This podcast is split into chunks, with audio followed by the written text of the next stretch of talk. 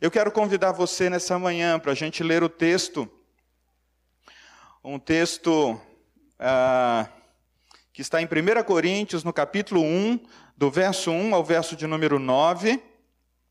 Ah, esse texto vai servir de base para nossa, para nossa, para o nosso sermão dessa manhã. Eu quero lembrar que esse é, essa é a segunda mensagem da série. Igreja, quem somos, né? Igreja, quem somos? Nós somos chamados. No último domingo, o presbítero Kleber iniciou essa série de mensagem. Não foi no último domingo, foi há 15 dias atrás e ele nos ajudou a lembrar que a igreja é um organismo vivo. Né? Então ele usou a figura da igreja como corpo de Cristo e nós fomos desafiados pelos aspectos do cuidado, do desenvolvimento e da unidade do corpo. Então, ou seja, nós precisamos cuidar uns dos outros, nós precisamos desenvolver, porque todo organismo vivo cresce, e precisamos manter-nos unidos. E, e, e, isso tudo como parte do nosso relacionamento com Deus, que precisa ser alimentado e mantido. Agora, hoje, pela manhã, a partir desse texto, eu quero convidar vocês para nós refletirmos sobre o seguinte tema: Igreja, quem somos? Nós somos chamados.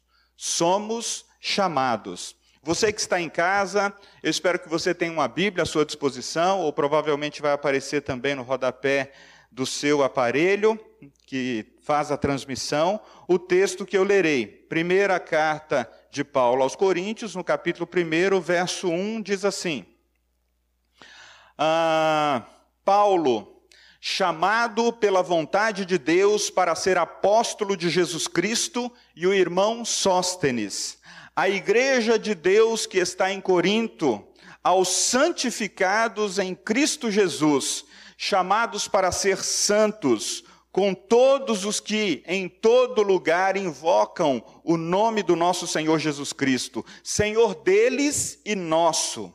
Graça a vós outros e paz da parte de Deus, nosso Pai, e do Senhor Jesus Cristo. Sempre dou graças a meu Deus a vosso respeito, a propósito da sua graça que nos foi confiada em Cristo Jesus, porque em tudo fostes enriquecidos nele, em toda palavra e em todo conhecimento. Assim como o testemunho de Cristo tem sido firmado em vós, de maneira que não vos falte nenhum dom, aguardando, aguardando vós a revelação do nosso Senhor Jesus Cristo, o qual também vos confirmará até o fim, para serdes irrepreensíveis no dia do nosso Senhor Jesus Cristo. Fiel é Deus, pelo qual fostes chamados à comunhão de seu Filho, Jesus Cristo, nosso Senhor. Amém. Vamos orar mais uma vez? Ore você que está aqui, ore você que nos acompanha pela transmissão. Peça a Deus que fale com você nessa manhã. Peça a Deus que a palavra dele se torne viva e relevante para você nessa manhã de hoje. Pai, nós oramos, Senhor, para que o teu Espírito Santo eh, nos conduza às verdades que o Senhor tem nessa palavra nesta manhã. E não somente nos conduz à verdade para que a nossa mente e o nosso intelecto seja alimentado, mas para que também as nossas mãos e os nossos braços tenham direção para agir no mundo, tenham direções para agir na sociedade, diante das pessoas que estão ao nosso lado, diante das pessoas que estão próximas ou que estão longe. Nós queremos, ó Deus, ser igreja é, para aqueles que o Senhor nos enviar. Em nome de Jesus, amém. Queridos, além da igreja ser um organismo vivo, ou seja, o corpo de Cristo, como ouvimos na semana passada pelo pastor Kleber, a realidade da igreja é revelada a nós por meio das Escrituras nas seguintes imagens. Olha, o Antigo Testamento diz que a igreja é o povo da, da nova aliança com Deus. E o mesmo Antigo Testamento diz que Deus convoca, Deus é, chama a, o seu povo a se reunir diante dele. Essa santa convocação né, é a igreja já reunida no Antigo Testamento. Agora, no Novo Testamento, a gente tem outras imagens para falar da igreja. A gente tem nas Escrituras a ideia de que a igreja é o edifício de Deus, não é o prédio. São pessoas que Deus junta, né? são pessoas que Deus reúne em todos os lugares. Né? E esse edifício, o fundamento é Jesus Cristo. Há também a imagem de que a igreja é a lavoura de Deus. Né?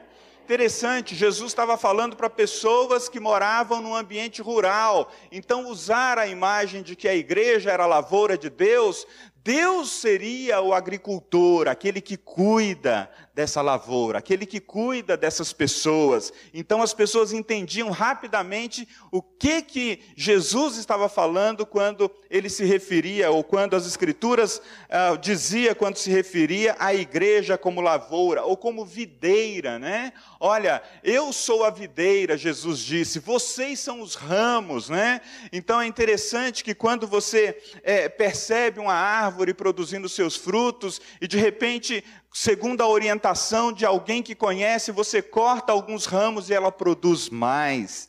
E finalmente a gente poderia falar da igreja como rebanho, cujo Deus é o pastor, cujo Cristo é o pastor. E nós poderíamos falar também da igreja como a noiva de Cristo, como aquela que é, está sendo preparada para, para é, desposar-se com Ele, né, para viver com Ele, para viver essa intimidade eterna com Deus.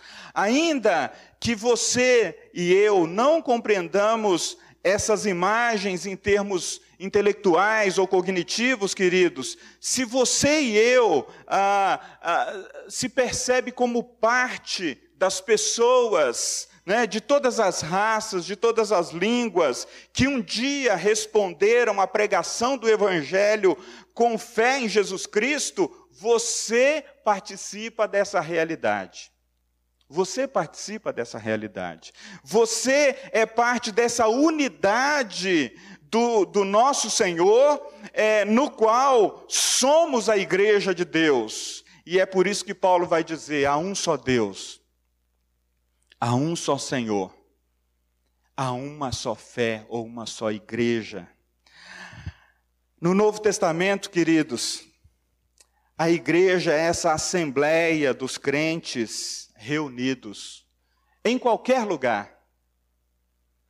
Vocês que estão em casa, nós que estamos aqui presencialmente, as pessoas que vivem correndo é, é, e se escondendo para se reunir como igreja em, em, em redor do mundo, para nós isso é algo surreal, né? Como assim as pessoas têm que escondidas é, reunir dois, três num lugar onde não se é permitido um templo, um espaço físico, então eles se reúnem, sei lá, numa cafeteria eles se reúnem é, num, num restaurante, eles se reúnem, os do deserto, em lugares escondidos, em catatumbas. Para nós, isso é algo inimaginável. Mas ainda assim, quando você tem três pessoas reunidas em qualquer lugar do planeta, invocando o nome do Senhor, recebendo ali a comunhão, eles são uma expressão da igreja de Deus. Nas últimas semanas, muito se tem perguntado sobre o valor da igreja, ou sobre, não exatamente o valor da igreja, mas sobre o papel da igreja nesse tempo que a gente está vivendo. Né? Ah, as pessoas querem abrir o, abrir o templo, ah, as pessoas querem é, é, dinheiro. Gente, a igreja está muito acima dessas, dessas quirelas. Se há alguém querendo abrir templo porque a sua arrecadação está tá, tá, tá baixando, deixe que eles lidem com Deus quanto a isso. A nossa pergunta dessa manhã é a seguinte: nós, IPI de Vila Sônia, qual é o nosso papel como igreja nesse tempo de pandemia? Quem somos? Quem somos nós diante de Deus? Quem somos nós diante das Escrituras? Quem somos nós diante da vizinhança? Quem somos nós diante da realidade difícil que as pessoas estão enfrentando? É isso que as pessoas estão querendo saber. É isso. Mas para que a gente responda essa pergunta, a gente precisa olhar para as Escrituras e primeiro verificar o que, que a Bíblia diz a respeito de quem nós somos. E a primeira coisa que a Bíblia diz sobre quem nós somos a partir do texto lido nessa manhã é que somos chamados, chamados para Deus. Olha só, o primeiro chamado seu e meu é um chamado para Deus. Se a gente não compreender isso, todas as outras coisas na nossa vida podem ficar meio fora do lugar. É assim que no texto lido, a gente percebe que Jesus é lembrado direta ou indiretamente em cada versículo. Veja só, Paulo se diz como alguém que é chamado pela vontade de Deus para ser apóstolo de Jesus Cristo. Ele foi chamado para Deus, ele foi chamado para Jesus, ele foi chamado para ser de Deus. E é interessante, queridos, que a semelhança de Paulo, aqueles que foram chamados, como eu e você, né? Nós não fomos chamados pela nossa própria autodeterminação ou por nossa própria vontade, mas segundo a vontade de Deus. É isso que Paulo está dizendo aqui. Olha, o chamado é segundo a vontade de Deus. Na história pessoal de cada um aqui, talvez exista particularidades do tipo: ah, Deus me chamou desde o meu nascimento, mas eu resisti, eu corri, ah, eu, eu, eu, eu, eu fiz muitas coisas antes que Deus conseguisse realmente dizer: olha, e aí, você não vai parar de correr?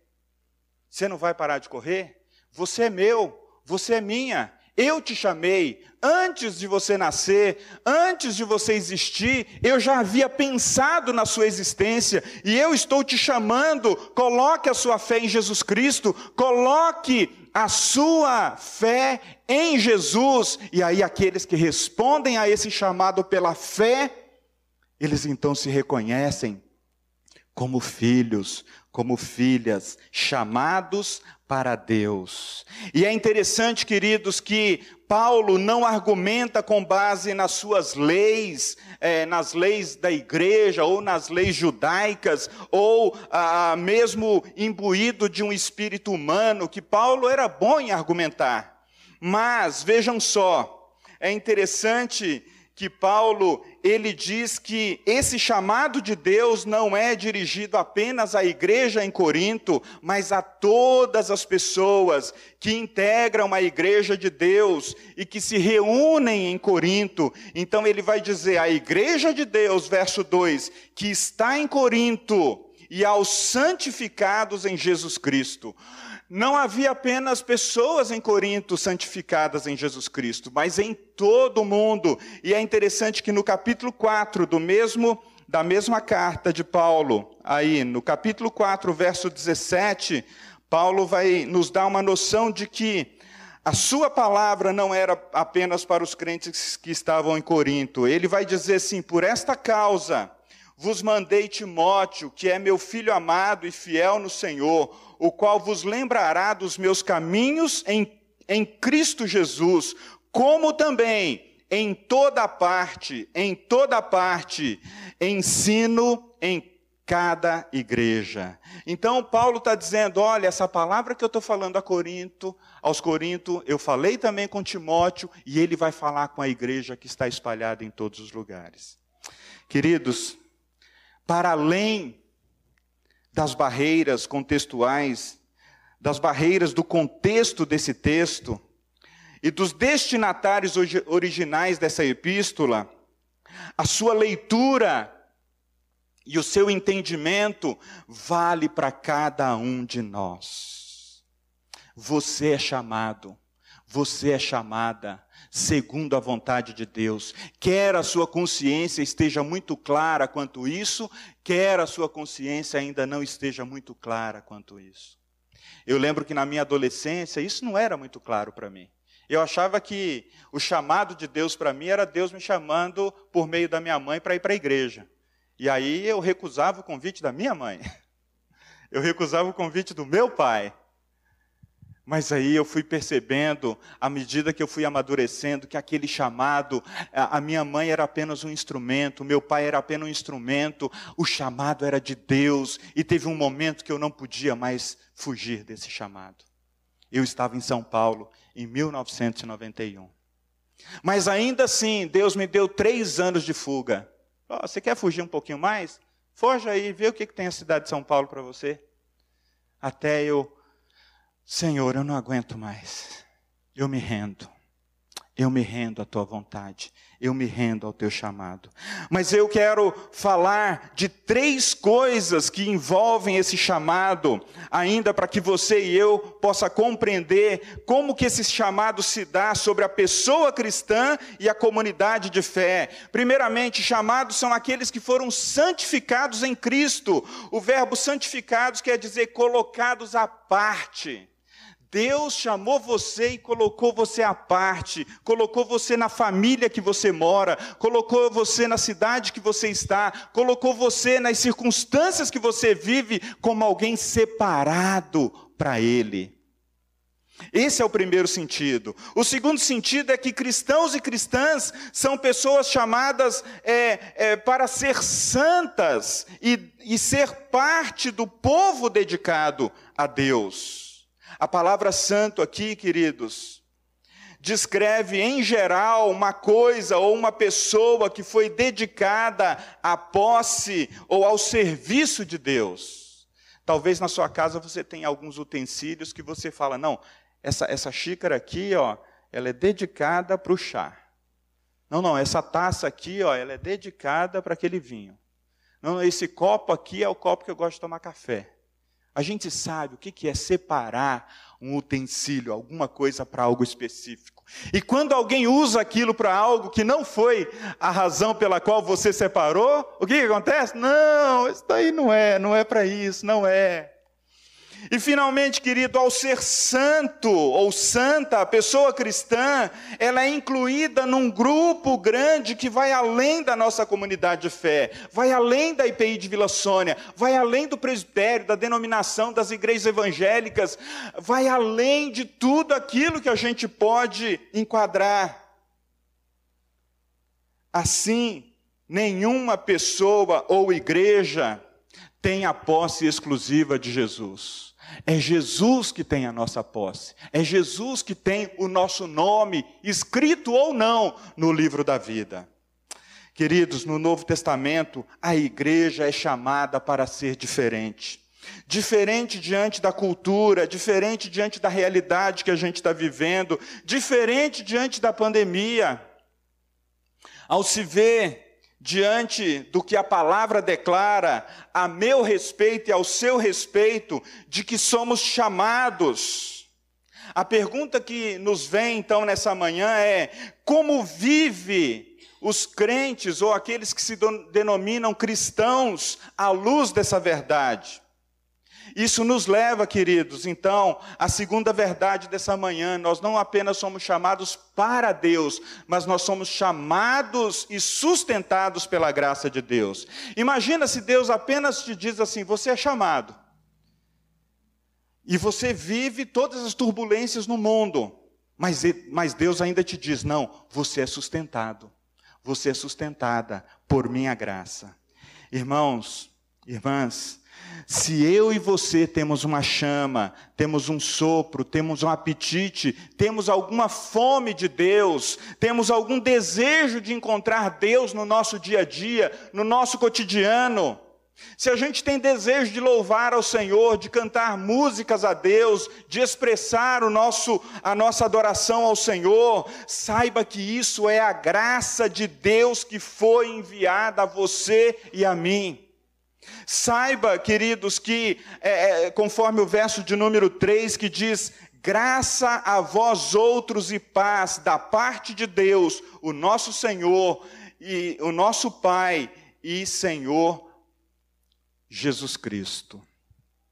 É essa graça que te inspira a acordar todas as manhãs e querer ter um encontro com Deus.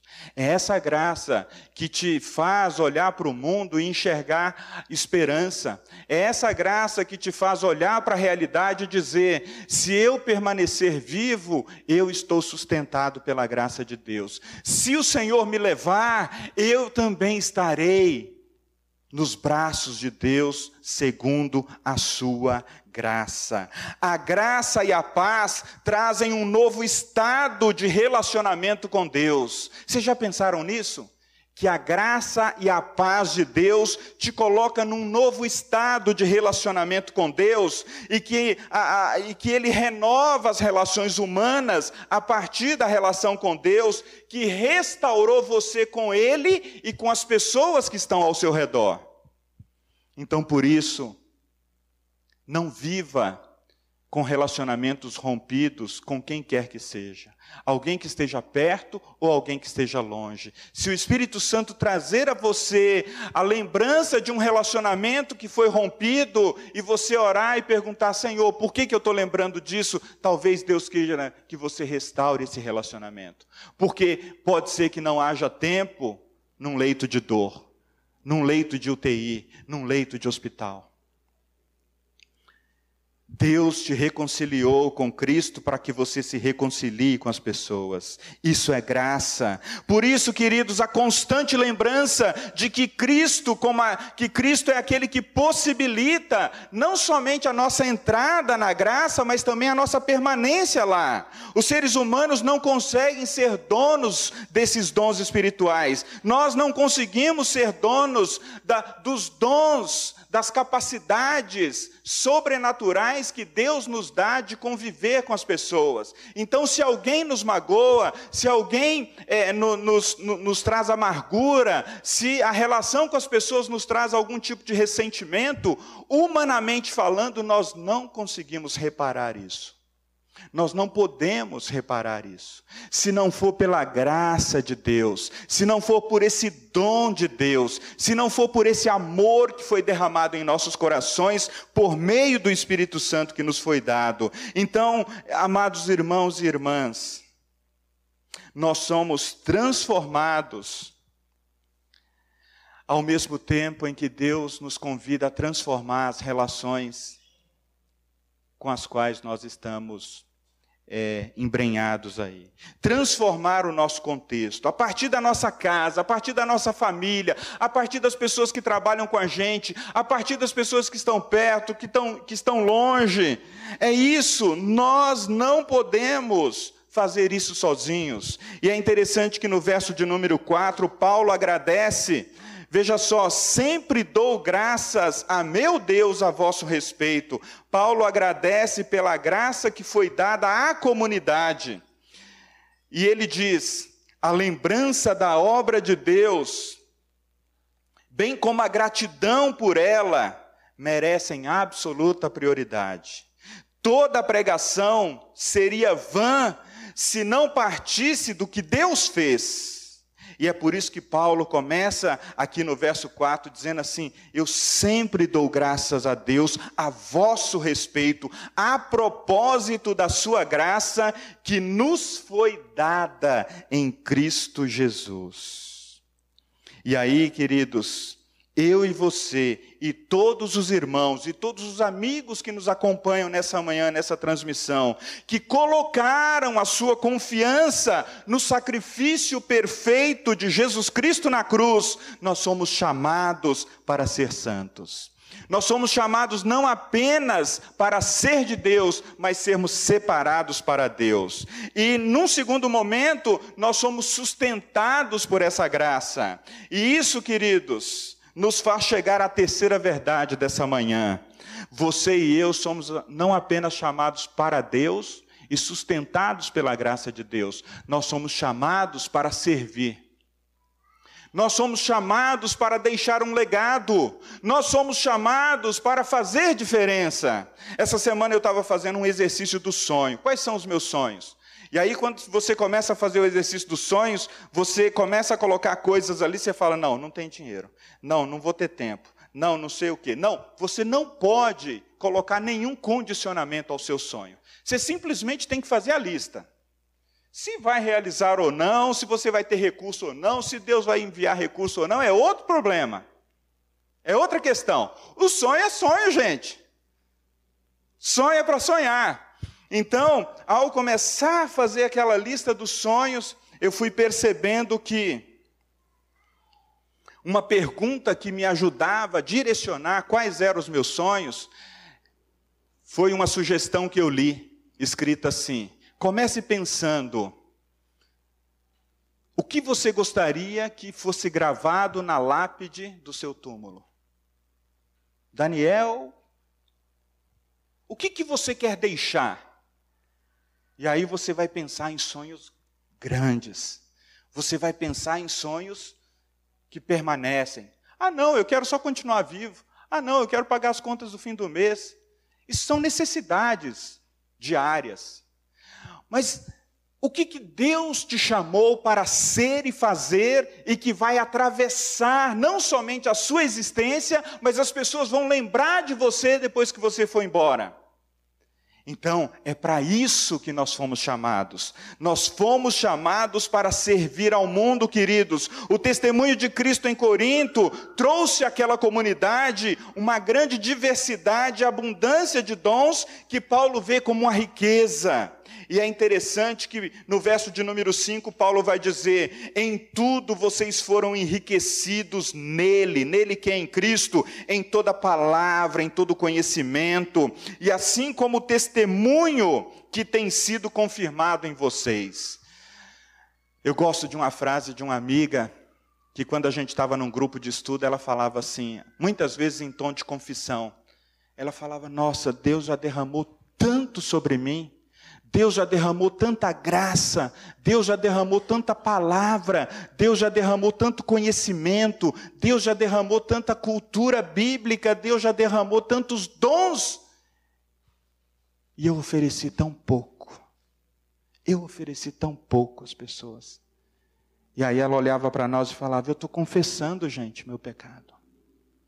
Às vezes a gente tem impressão, ao olhar para o todo da nossa vida, sempre falta coisas, né, gente? A gente sabe.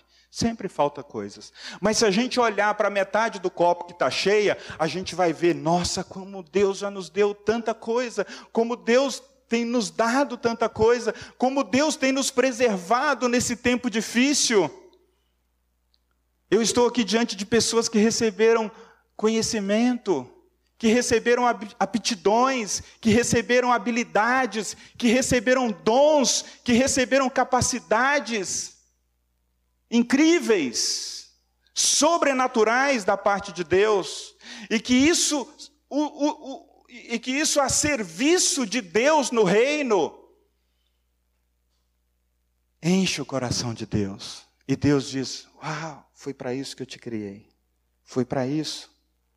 A comunidade de Corinto não é somente chamada para a santidade, mas também ela foi equipada para ser completa para a tarefa. Ela recebeu graça, ela foi enriquecida com dons, ela, ela foi preparada para o testemunho, para o martírio. O testemunho, no grego, a palavra refere-se a martírion, ela, o testemunho é a possibilidade de você se entregar tanto a Deus que isso pode colocar até a sua existência em risco. A comunidade ali de Corinto, irmãos, recebeu uma variedade de dons. E eu sou capaz de afirmar que a comunidade de Jesus Cristo em Vila Sônia, a IPI de Vila Sônia, também recebeu uma variedade de dons. Nós temos aqui homens e mulheres desde os mais simples aos mais letrados, com uma série e uma variedade de dons para servir a Deus muito mais nesse momento.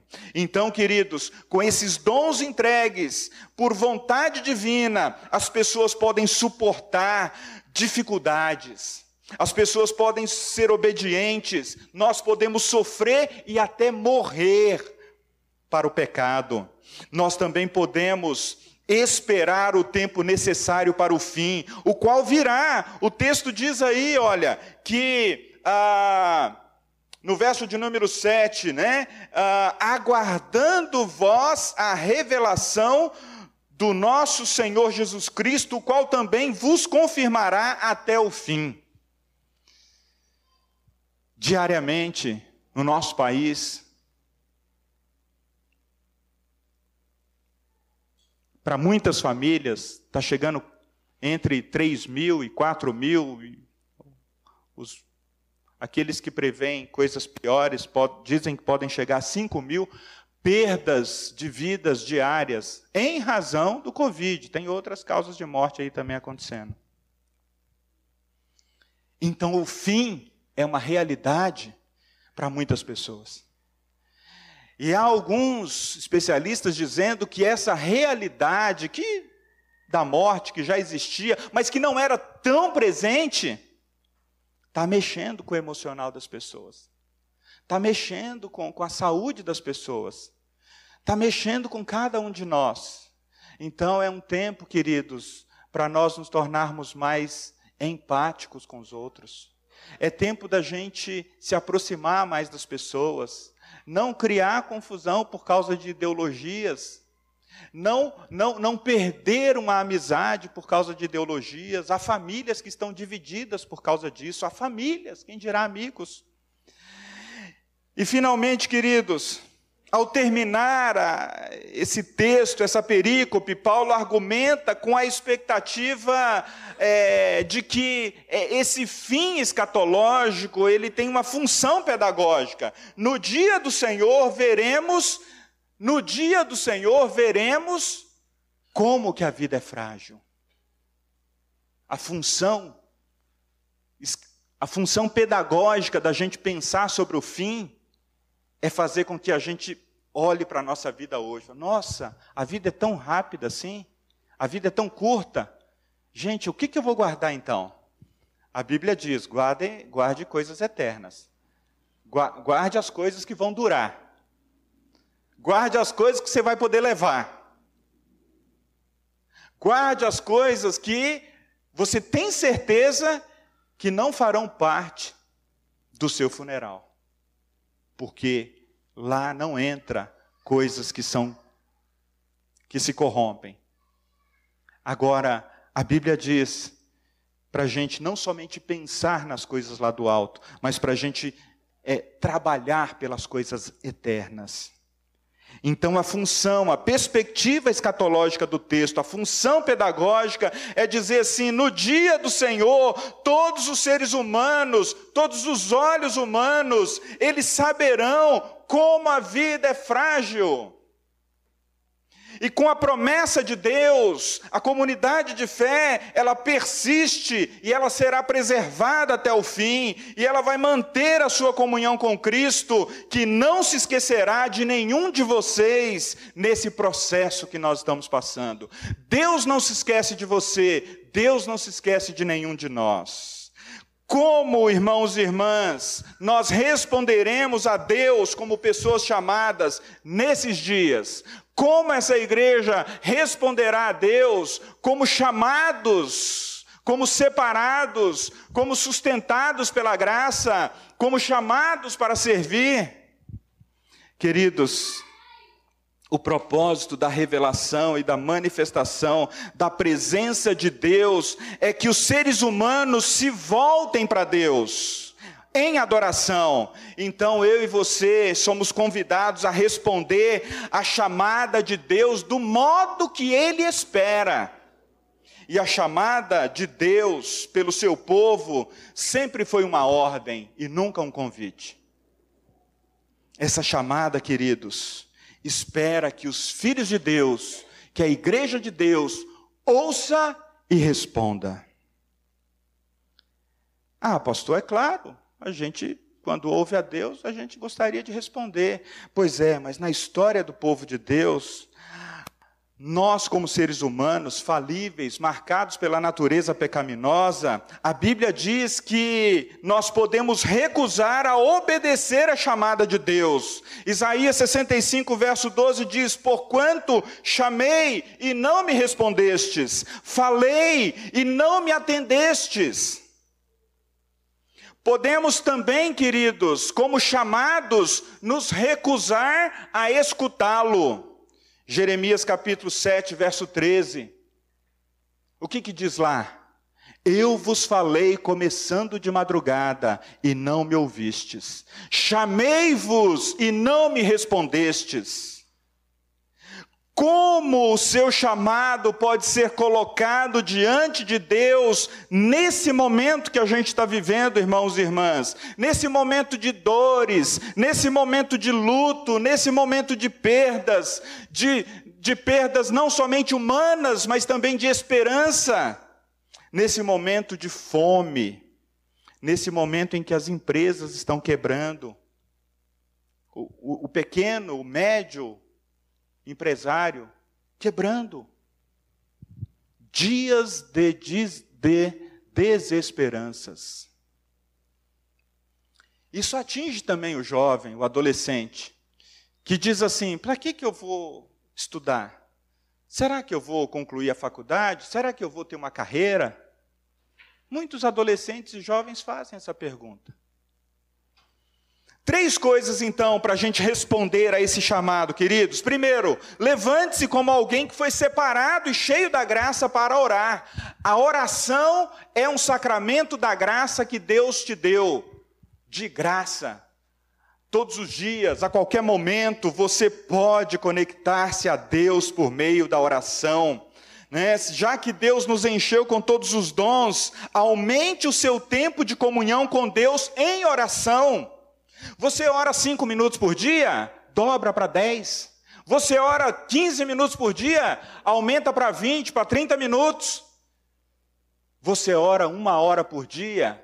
Tira uma manhã, pelo menos a cada semana. Para que você receba ânimo, para que você receba mais esperança, para que você receba mais vigor, para que você se sinta mais vivo, para que você não seja pego pelas, pelas, pelos sentimentos paralisantes da vida, pelos sentimentos de fuga da vida, assim você vai ter graça e vigor para interceder pelos motivos que chegam a você. Será que às vezes não, não bate aquele cansaço assim, quando você vê aquele monte de pedido chegando, pedido chegando, pedido chegando? Aí você fala, Deus, mais pedido, mais pedido.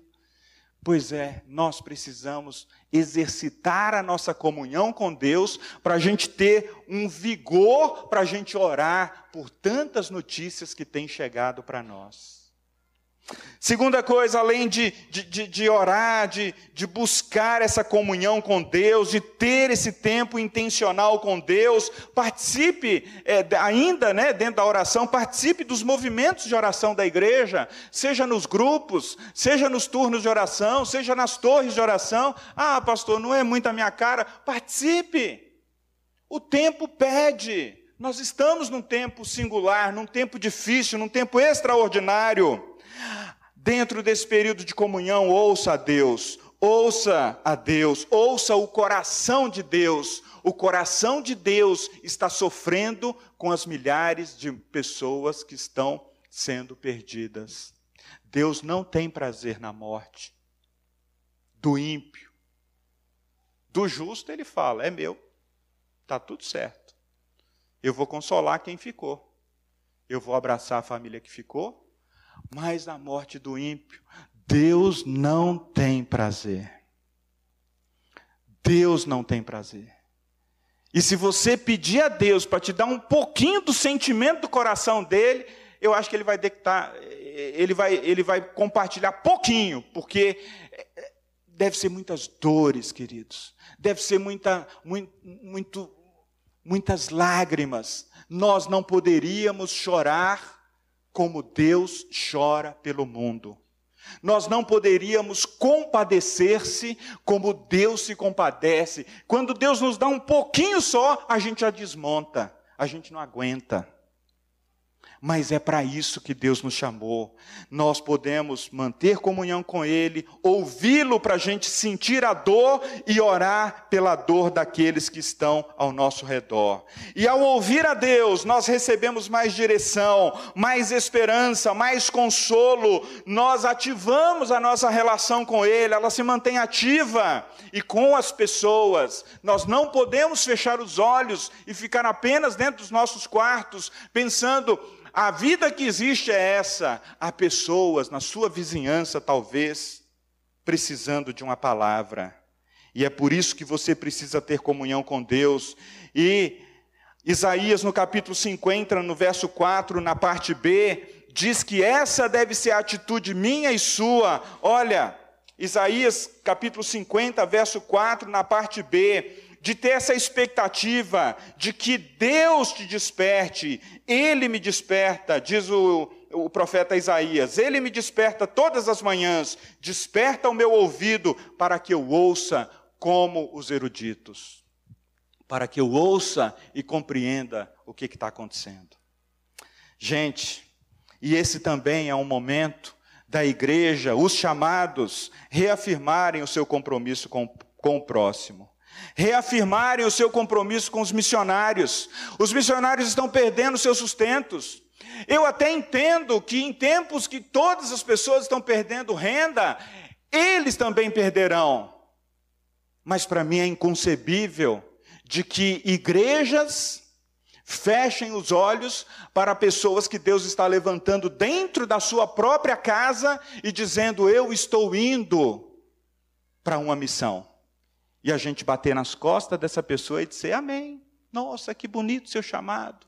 Vai, vou ficar aqui esperando as fotos, esperando saber como é que é o lado de lá. Não. Nós temos que ter um envolvimento, nós temos que ter um envolvimento de oração, nós temos que ter um envolvimento afetivo, nós temos que ter um envolvimento financeiro. Tem que colocar a mão no bolso, não tem jeito. Nós temos que dizimar, nós temos que separar uma oferta para o missionário, nós temos que separar uma outra oferta para alguém que vai passar na sua semana, na semana que você estiver passando, alguém com necessidade para você atender aquela necessidade. Você já pensou nisso? Há duas semanas atrás eu vi a história de uma mulher na zona leste de São Paulo, uma mulher com classe média talvez, mora num condomínio, num apartamento. Ela viu cinco famílias morando numa rua lá. Então ela resolveu, bem antes da pandemia, ela passava, fazia uma feira, fazia lá uma compra e fazia comida que dava para 30 pessoas. E ela levava para uma daquelas famílias, aquelas outras cinco famílias que ainda não estavam como moradores de rua, são famílias que perdeu é, aluguel, que perdeu emprego, que perdeu renda, que tem dois, três filhos ali, todos eles, marido, mulher junto ali, tentando sobreviver. E aquela mulher fazia aquela panela e levava lá, e, e o pessoal se organizava e recebia aquela alimentação. Na pandemia, a reportagem chegou para ela e falou: Como você consegue fazer isso ainda? Ela disse: Eu tive que cortar alguns mimos. Eu tive que cortar algumas coisas que eu gosto. Então tem coisas que eu gosto que eu não estou fazendo agora. Eu falei, meu Deus, essa é a lição. Essa é a lição para mim. Essa é a lição para a igreja. A gente precisa cortar algumas coisas que a gente gosta para fazer o essencial. Para fazer o essencial. Para cuidar da viúva, para cuidar do órfão, para cuidar do estrangeiro, para acolher aqueles que precisam ser acolhidos. E eu termino com esse último texto de Tiago, no capítulo 2, no verso de número 14. Irmãos e irmãs, meus irmãos, Tiago, capítulo 2, verso 14. Meus irmãos, qual é o proveito se alguém disser que tem fé, mas não tiver obras, pode acaso semelhante fé salvá-lo? Se um irmão ou uma irmã estiverem carecidos de roupa e necessitados do alimento cotidiano, qual dentre vós lhe disser, ide em paz, aquecei-vos e fartai-vos, sem contudo lhe dar o necessário para o corpo, qual é o proveito disso? Assim também a fé, se não tiver obras, por si só está morta. Queridos, nós somos igreja. Como igreja, nós somos chamados. E se no nosso chamado não estiver presente essa consciência de que nós somos de Deus, nós somos sustentados pela graça de Deus e de que nós estamos aqui justamente nesse momento para cumprir o propósito de servir a Deus no mundo. Se a gente não pegar isso, pode ser que a nossa fé esteja na UTI, esteja entubada pessoal já virou para lá e para cá e falou: ó, oh, só um milagre. Só um milagre. E a gente sabe que para a gente viver essa realidade, ela não pode ser feita nas nossas próprias forças. É por isso que eu quero te convidar nessa manhã para a gente orar. Eu quero te convidar nessa manhã para a gente dizer: Senhor, eu te dou graças porque o Senhor me chamou. O Senhor veio atrás de mim como um caçador, quando eu nem queria estar com o Senhor. Talvez a sua história tenha sido diferente. O Senhor me sustentou pela tua graça e sustentou até os dias de hoje. Mas o Senhor também me deu uma responsabilidade. É a responsabilidade de, de servir. Eu não posso me conformar enquanto outros estão sofrendo ao meu redor. Foi para isso e para esse momento que Deus nos preservou como igreja.